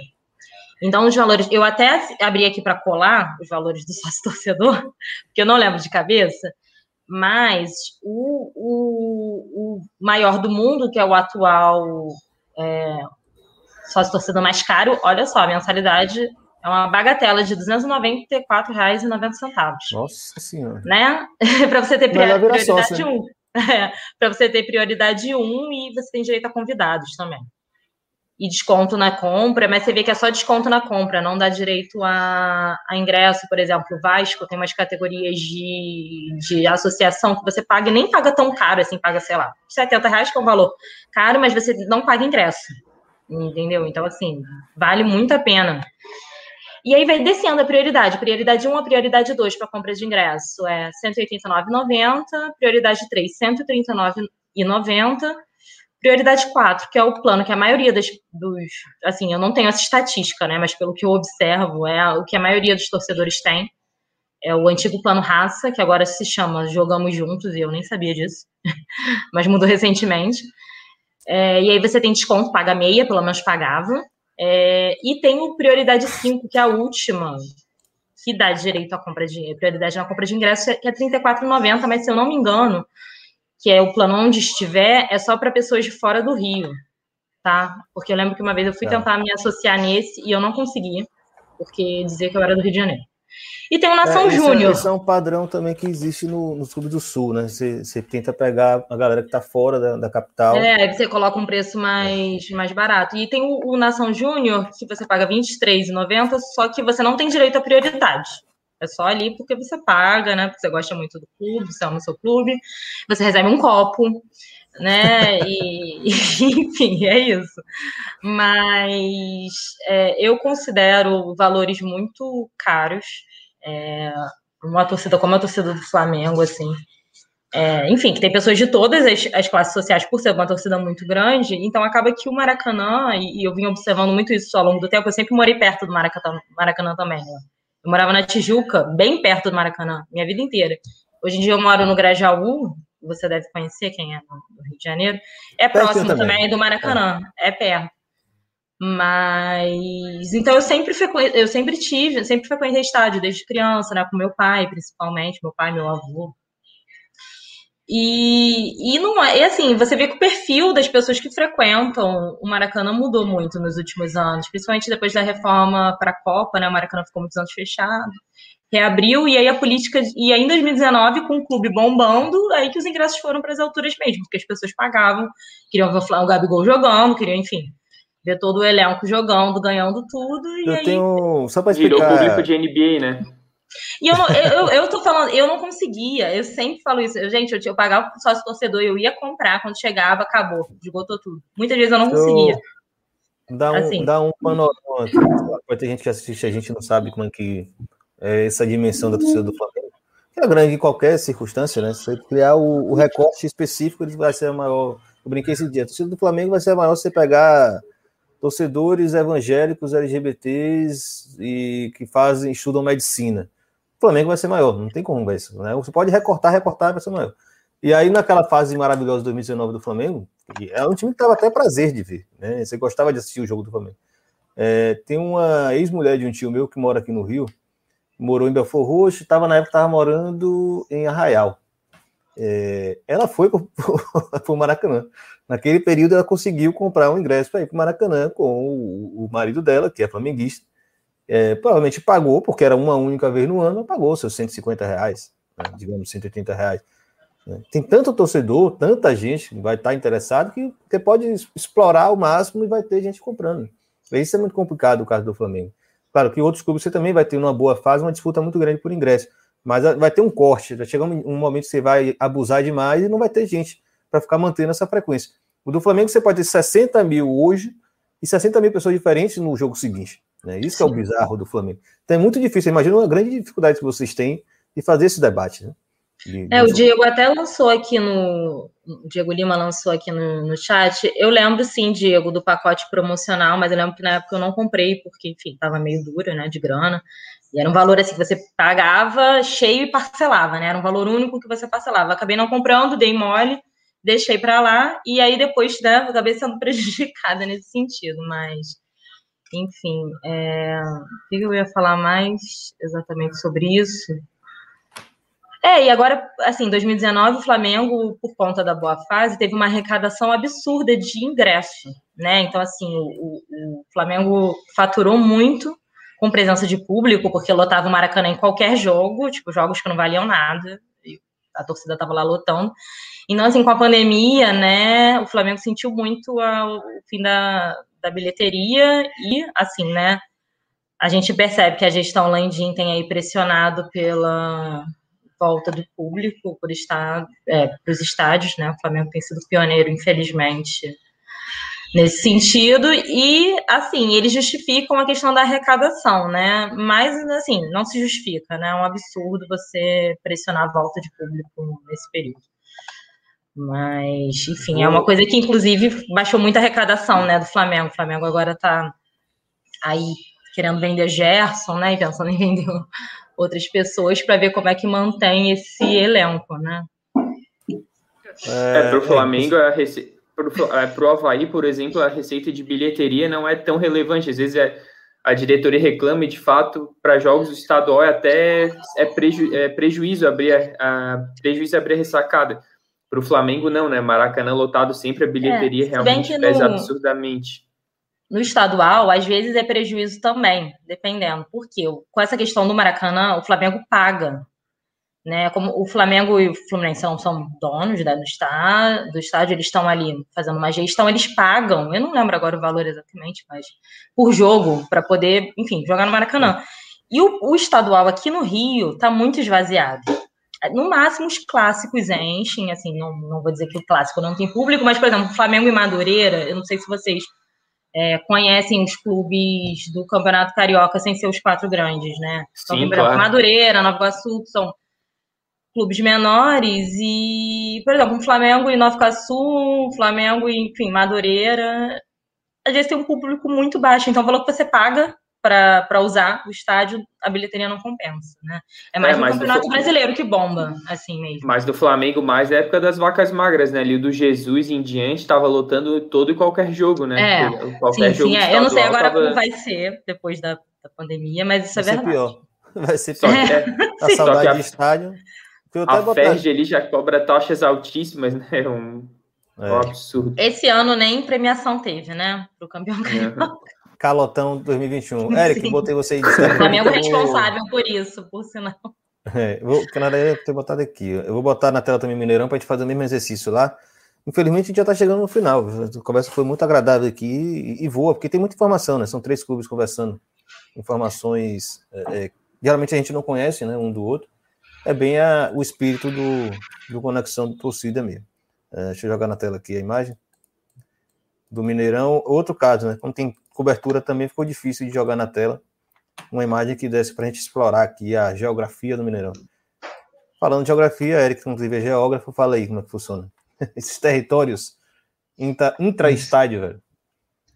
Então, a direita aqui é meio laranja, foto... ó. Aqui é meio laranja, ali é meio vermelho. Tem diferença, né? Entre um e outro. É amarelo e laranja. Ah, amarelo? Ah, tá. É, a direita da foto é o setor amarelo que é o setor tradicional onde a torcida do Cruzeiro se concentra. Hum. Até 2019, o setor superior amarelo era R$ reais, né, o sócio cativo, e o inferior era 90. Depois da queda, de certo modo, unificaram os dois setores, né, superior e inferior, e hoje é 70 reais, que é a minha categoria de sócio. O vermelho, que é esse central oposto às cabines, hoje ele custa 100 reais a mensalidade de sócio cativo até 2019 também, se não me engano, era 150, ou seja, houve uma, uma redução bem significativa. É, no laranja, já houve um período com sócio cativo, que era, os preços eram equivalentes do amarelo, mas depois optou-se por unificar né, os dois e hoje não existe mais. É, ele é vendido ou na bilheteria ou pelo sócio mais barato, que é o que tem prioridade de compra. Né? E o setor roxo, que é esse onde, onde a foto foi tirada aqui, que é tradicionalmente aquele mais caro, né, mais luxuoso, assim, entre aspas, que hoje o sócio cativo dele é 160 reais. Oh, até, de, até 2019, se não me engano, era 200 ou 200 e pouco. E paga o que é. não é 50% do ingresso? Não, não. E, e, essas que eu falei tem, tem lugar garantido. Tá. É. Você só precisa fazer o check-in, né? Você, eles liberam, você tem a prioridade. Não, não é tão caro, não. Imaginei que fosse mais caro. Assim, não, não é hoje. Para quem é rico, né? Assim, mas eu achei que fosse mais. Não, é, hoje atrás do gol seria o setor mais popular, né, 70 reais, eu acho um preço, um preço justo. É lógico que a pandemia dificulta, mas considerando ele três, quatro jogos por mês, é um, preço, um bom preço. E, e é por isso que dá certo, né, Eric? A gente conversou uma vez sobre isso, o Cruzeiro conseguiu né, é, é, equilibrar bem essa questão do preço com o público e tinha uma boa, uma boa receita de arquibancada. Né? Um dos poucos clubes, inclusive, fora Palmeiras, fora Flamengo, que realmente dava conta né, de, de bancar um time por causa da torcida, no caso, por causa do ingresso. Mas, mas isso chamava muita atenção também, desculpe interromper, que nos jogos de, da época que o Cruzeiro tinha aqueles times campeão brasileiro, a gente via na televisão, até me corrija se eu estiver errado, o público na frente, sempre o estádio vazio, via atrás do gol, sempre muito lotado. A torcida se concentrava bastante ali, né? Chamava o caso mais bizarro atenção. de arena foi esse período, mas mudou depois, né? Isso aí mudou. Mudou. É, não sei se o Ilan consegue apontar, é no vermelho inferior, que é esse setor de baixo, aqui. isso aí. O mais aqui. importante para a TV. Isso. isso. O mais importante para a TV. Ele era vendido pela Minas Arena, que é a concessionária do estádio, né? E eles, obrigatoriamente, o preço dele tinha que ser maior, maior que todos os preços vendidos pelo Cruzeiro, ou seja, ficava vazio. Aí depois, ali, a partir, desculpa, a partir de 2015, o Cruzeiro conseguiu fazer um acordo né, com a Minas Arena, e aí deu uma, uma reduzida no preço. Em certo momento, ele chegou a ser o, o valor mais barato do estádio todo, que era 20 reais o preço desse, desse setor. E aí mudou completamente o cenário. É, Coisa e, bizarro, né? Depois, enfim, resolveu, né? Isso. E o interessante de falar é que mesmo com a pandemia, o Cruzeiro manteve 43 mil sócios ativos. Foi a última divulgação que a gente teve acesso. Ou seja, já deixa aqui meu respeito para esse sócio, né, mesmo com toda a crise econômica, com toda a situação do clube, conseguiu manter um número muito significativo de sócios e a arrecadação, se não me engano, foi de mais de 2 milhões. É, e, e, e, tem uma vantagem também que existia na época de estádio, que, que eu queria que você comentasse, que era, era de você levar a gente junto, né? o sócio podia levar um convidado, dois, aí variava um pouco de jogo para jogo, né? Eu assisti um jogo de graça na, na, na conta de Bruno Parreiras. Me botou para dentro no, no, Mineirão uma vez. É, tinha uma época que, além do seu ingresso, você tinha dois, três ingressos extras, dependendo da, do peso do jogo ali, né? Mas depois isso foi retirado e eu, até o, o, início da pandemia ali, se, se não me engano, estava só com ingresso individual mesmo. Uhum. Pessoal, estamos com o tempo aqui avançado. Eu acho que a gente precisava de uma rodada final para vocês colocarem o que a conversa aqui não alcançou. Vocês acham pertinente falar do movimento de vocês, principalmente sim, como vocês se organizam nesse movimento. Né? Eu acho que isso é bacana para a galera também ter uma perspectiva né, de como criar suas organizações. É, o mecanismo, óbvio, né, considerando que a pandemia também atrapalhou os encontros presenciais, mas é, as estruturas, se é em comissão, se é coordenação, e etc. Eu vou começar pelo Havaiano. Vai mandar ver, Fábio. Então, a organização do nosso movimento, assim, é, primeiro é bom a gente contextualizar, né?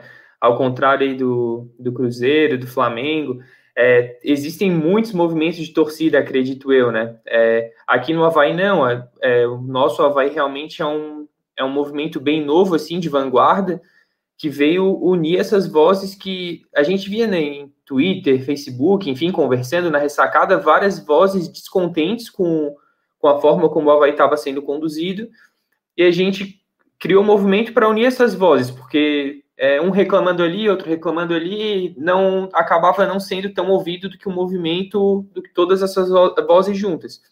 A gente ali, é, em oito, os membros fundadores resolveram criar um movimento, e é um movimento bem aberto, democrático, enfim, a gente ouve todo mundo, a gente é, abre o site para proposições de, por exemplo, algum é, doutor em gestão, doutor em contabilidade, gente especialista nas áreas, escreve, e havaianos escreverem textos sobre, sobre seus temas, sobre suas áreas de atuação. A gente está sempre ligado ao que está acontecendo no clube, faz petições, faz questionamentos, levanta, levanta debate de diversos assuntos. E a coisa que mais nos cobram hoje em dia, né, tem eleições final do ano, é se a gente vai participar do pleito ou não. É, todo dia você já tem um nome, você quando é que vão lançar chapa, enfim, a, a princípio a gente não é um movimento partidário, não era essa a nossa intenção, mas a gente não descarta, a gente não descarta lançar um nome ou apoiar algum nome que eventualmente surja, desde que ele se comprometa a colocar nossos princípios em prática. Ele, a, a gente tem a nossa carta de princípios, do, dos quais a gente não abre mão, e essa pessoa, a gente ou quem vier a, a ser candidato, se comprometer a colocar isso em prática dentro do clube. É, as nossas ideias, a gente está tá abraçado de forma incondicional com elas. É, sobre forma de manutenção, é, a gente, a princípio, tem, tem quase não tem gastos, né? A gente tem nosso site, tem nossas postagens, enfim, a gente, os próprios fundadores ali tem, a gente faz um caixinha para emergências, e é basicamente isso. É, continuamos com nossas divulgações em redes sociais, é, querendo crescer cada vez mais o, o, número de membros e que a nossa voz seja ouvida dentro do clube. Show de bola. Marina? Ah, desculpa. Só outra ah. coisa que eu esqueci, sobre a gente estava falando sobre o estatuto, né? É, o Estatuto do Havaí, até a gente tem uma comissão é, que foi formada para a reforma do Estatuto, eu até fiz parte, é uma comissão do Conselho Deliberativo, eu e mais quatro membros, um até saiu por, por motivo de força maior, ficamos em três, a gente concluiu essa, essa, esse estatuto, agora o presidente da nossa comissão está em, tá em diálogo com o presidente do Conselho Deliberativo para que seja deliberado e eventualmente votado na Assembleia Geral. A gente é, não, não quero adiantar muito formas textuais, mas bastante questões de transparência, governança, profissionalização, vários princípios que o nosso Havaí defende é, estão já elencados nessa reforma estatutária, que acredito, sou suspeito porque fiz parte da comissão, mas acredito que se passar vai, vai trazer bastante benefício ao clube.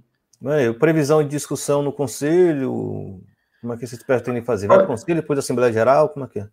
Isso, isso. Depois para a Assembleia Geral, onde podem ser feitas mudanças, mas assim, a nossa expectativa era de que isso fosse aprovado em breve, até para que tem eleições no final do ano, para o próximo presidente que pegar já está com esse, com esse estatuto vigente.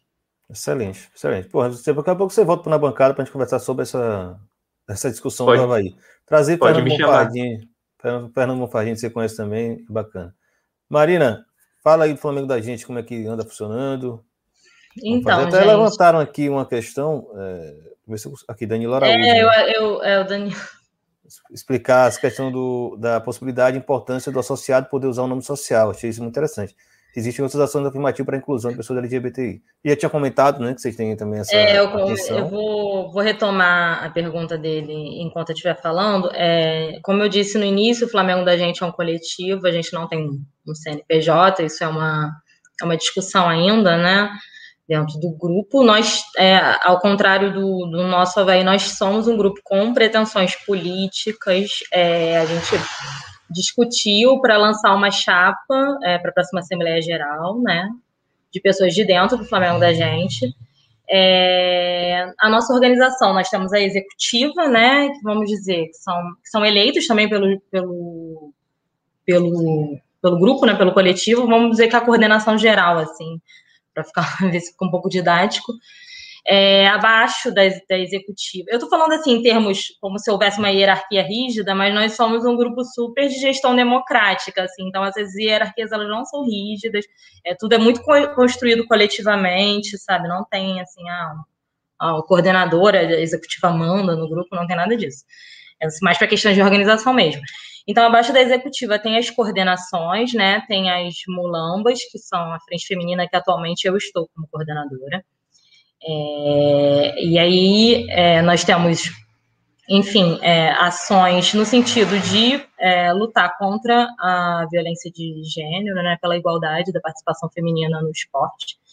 É, inclusive, é, para falar especificamente dessa pergunta do Danilo sobre a questão do nome social, recentemente as conselheiras do Flamengo da gente propuseram uma emenda, né, para o Estatuto, que existe uma vice-presidência de responsabilidade social e cidadania prevista no Estatuto, e a ideia era criar uma subdivisão, eu até anotei o nome, é um nome grande, é, subdivisão de diversidade e inclusão dentro dessa vice-presidência. E existe o objetivo era... no Estatuto, mas não tem na vida real, é isso? É. Ah, e, e o objetivo era justamente criar é, ações para inclusão é, racial de e de gênero, né? dentro do clube.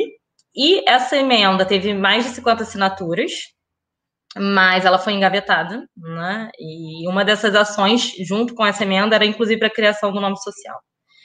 É, e foi engavetada, acharam que não era importante, e logo depois o Vasco e o Internacional lançaram essa possibilidade do nome social na carteira de sócio, né? Enfim é, bem em seguida a, a, a, esse acontecimento. Enfim, isso é só um, um exemplo né, de, de ações e de atuação política dentro do, do clube. E aí eu falei da, das mulambas, que é a frente feminina, tem a frente LGBTI, é, que eu falei inicialmente, que agora no mês do orgulho LGBT vão ter várias ações, tem essa campanha da Casa NEM, que eu citei no início, e outras que vão acontecer. E aí, se vocês quiserem seguir o, a página, nossa página no Instagram, arroba Flamengo da Gente, Twitter, tudo, fazendo aqui a propaganda. é e... fundamental também.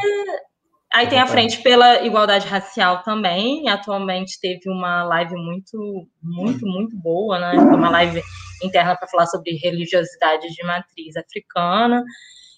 E tem as frentes também regionais, é, que tem as coordenações regionais, que é a coordenação do Norte, Centro-Oeste, Sul, enfim, de todas as regiões do, do Brasil, que são as regionais né, para torcedores que são fora do Rio, né? Porque o Flamengo da gente tem muitos torcedores fora do Rio também. E tem a frente das ações do Ninho, também, é, que eu também citei, né? Falei da campanha do Nós Não Esquecemos, enfim, teve também a campanha da placa do Stuart End. E é basicamente isso. Se eu estiver esquecendo de alguma coisa, é, alguém me completa, mas a nossa estrutura é mais ou menos essa. Nós estamos crescendo, né? Como coletivo e a ideia é realmente participação política dentro do clube para a gente tentar mudar o Flamengo não só por fora através da opinião pública, né, mas também por dentro. Porque a gente acha que a gente tem que tensionar, a gente tem que ter o direito de participar desses espaços, né? Excelente. Eric Rezende, só repassa a questão também do da RAP, Somos do Cruzeiro e e o, a democracia celeste, porque é isso, né? Você dialogam com grupos de, em escalas diferentes, de forma diferente. Só passa rápido sobre isso também, que eu acho que é interessante a galera saber. É, enquanto a, a resistência tem um recorte ideológico mais definido, né, antifascista, a ideia da democracia celeste é ser um movimento mais amplo, que atraia pessoas com diferentes visões ideológicas, mas que tenham em comum essa ideia de que o clube precisa ser democratizado, né, que o sócio, o torcedor, tenha participação política. E aí, nessa ideia, a gente está com duas frentes principais de atuação agora. Né? Uma que é pressionar pela mudança de estatuto, e a segunda que é para associar o maior número possível de membros como associados do clube social. Então, na, na questão do estatuto, houve uma proposta de mudança em novembro do ano passado, ela continuou sendo ainda muito restritiva, elitista, ela abria apenas 150 vagas para sócios torcedores, pedia um prazo de cinco anos, né, de, como sócio torcedor, para poder participar das eleições, mesmo assim com todas aquelas restrições mantidas, com peso diferente de voto, né, o sócio benemérito tem peso 6, o sócio, é, o conselheiro benemérito tem peso 6, o conselheiro nato tem peso 5, o efetivo 4, o suplente 2, e aí o associado está lá na base da pirâmide, né, com peso 1 só. Ou seja, muito difícil para uma chapa montada apenas por, associado, assim, apenas por associados que não são conselheiros vencer a eleição. Né? Mas, de qualquer forma, a gente está com essa ideia de atrair o maior número possível de associados, já deixa aqui o chamado né, para quem se identificar com, a, com, as, nossas ideias aí e tiver condições de associar o clube, será muito bem-vindo. E nesse período da pandemia, a gente está com dificuldade né, de fazer ações presenciais, a gente continua com, com as postagens nas redes sociais, com a vida toda também para seguirem lá no Twitter, Instagram e Facebook, tanto a, as páginas da Democracia Celeste quanto também da Resistência Azul Popular. E é isso, né? Gente, de certo modo, a gente está restrito aí pela pandemia, mas a gente espera o quanto antes poder retomar com força total. Senhores e senhora, muitíssimo obrigado pela presença de vocês, pelo tempo dispensado conversar com a bancada. Participação interessantíssima. É, ficou muito claro também como as realidades são muito distintas e a necessidade, né? Só, só reafirmo a importância de espaços como esse aqui, que a bancada está se dispondo a realizar. É, eu vou deixar que vocês falem alguma última coisa possível, né? Se não se esqueceram, acho que no meio do, dos assuntos a gente esquece algumas coisas. Uh, agradecer demais a presença de todo mundo que apareceu por aqui. Obviamente tem mais flamenguista, porque no chat da bancada também flamenguista é maioria. Acontece, não tem jeito. Tem é, jeito mas é. passa rapidinho. Fique à vontade aí se quiserem dar o seu último recado e sua boa noite e, ou até mais. Marina, começa você. Ah, então vamos lá. É, eu, eu acho que eu falei basicamente tudo, eu falei até demais, né? ter essa mania. Mas eu gostaria de agradecer a oportunidade, né, de poder trocar essas experiências com o Eric, com o Fábio. Eu já conhecia um pouco da, da história, da experiência do Cruzeiro, né, mas saber um pouco do Havaí foi realmente, assim, uma novidade para mim. Agradeço muito, aprendi muito. E agradecer o Irlan também pelo convite, o Flamengo da gente, é, que estão aqui me apoiando, né, me chamaram para para tentar representar um pouquinho do, do, nosso grupo, agradecer as mulambas que estão aqui em peso, a Samanta, a Carol Rocha, a Flávia, a Flora, que me deram uma força, aí a gente trocou uma ideia antes, aí todas as meninas, e, e é isso. E aguardo, né, espero ser chamada para outras oportunidades, então aí. Obrigada. Valeu demais. A gente agradece a presença e disposição, e o Flamengo da gente, com certeza, vai voltar aqui em outras discussões com, com na bancada. Fábio, Salum, manda ver. Agradecer primeiramente ao Irlan pelo convite, pô, muito obrigado mesmo. A Marina e ao Eric pelo grande, grande troca de conhecimentos aí, conhecer a realidade de vocês. A todo mundo que estava aí, principalmente pô, a nação havaiana que se fez presente. Eu, como eu não estou no YouTube vendo os comentários, eu vi que o Narbal apareceu ali, meu companheiro de conselho. Um abraço a ele. Um abraço a todos, todo mundo do, do nosso Havaí. Compartilhei dos nossos ideais, que nos apoia. E, e, é isso, né? Torcer para que essa pandemia acabe, todo mundo se vacine, a gente possa voltar aos estádios. Saudades da ressacada aí com a minha mãe, minha companheira de, de luta todo jogo. E é isso, vamos torcer para que isso passe, que nossos clubes evoluam cada vez mais. E é isso, muito obrigado, boa noite a todos. Valeu demais. Eric Rezende, arremata. Também agradeço o convite aí do Ilan, trabalho excelente na bancada, né? Sempre dando um espaço para os movimentos de torcidas aí do Brasil todo. Me agradeço, Fábio, Marina, aí pela troca de ideias.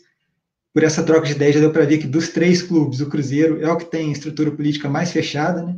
O Flamengo hoje, acho que talvez seja mais elitizado que o Cruzeiro pelos valores, mas a estrutura política do Cruzeiro, sem dúvida, acho que é a mais fechada, porque o associado do, do clube social não pode nem votar para presidente, né? ele vota só para a chapa do conselho, mas não pode votar, não tem voto direto para presidente. Já o Havaí, com um modelo, sem dúvida, bem mais democrático que tanto do Cruzeiro quanto do Flamengo, né? então foi muito interessante ter essa troca de ideias aí. Desejo melhores aí para o Bruno, né, que estaria aqui hoje. O Bruno, inclusive, que já é associado também, já está fazendo essa, essa luta lá dentro. E manda aí saudações para todos aí da, da Resistência Popular e da Democracia Celeste. Vamos botar na tela principal agora. Galera, valeu demais, foi excelente, manteve aí o, o intuito. Lembrando que está por aí, né? Na bancada é uma live podcast, você pode apoiar a gente a partir do nosso padrinho, www.padrim.com.br barra na bancada. Você pode apoiar a gente também curtindo, compartilhando e seguindo a gente nas redes sociais, arroba na bancada underline, para quem não conhece ainda. Eu vi que tem muita gente que apareceu hoje, né, que não é, quanto mais aqui do chat. E é, tem, eu sempre reforço a linha de transmissão para tanto trocar ideia com a gente, né, de sugerir pauta também, estamos abertos para conversas como essa, é, mandar informes, se quiser que a gente dê uma impulsionada também nas discussões que vocês fazem nos seus clubes, isso também é muito importante, e, obviamente, receber né, em primeira mão aí o conteúdo que a gente produz. Beleza? Agradeço demais e até a próxima. A próxima, provavelmente, será finalmente com o Inter, né? Vai ter que ter o Inter. Ah. Santa Cruz, e aí o terceiro eu estou tentando ver aqui, porque agora os mineiros acabaram. Não sei se tem alguém do América por aí. Se tiver, manda mensagem pra gente. O América também tem muita coisa importante para falar. Né? Valeu, galera. Valeu demais. Obrigada.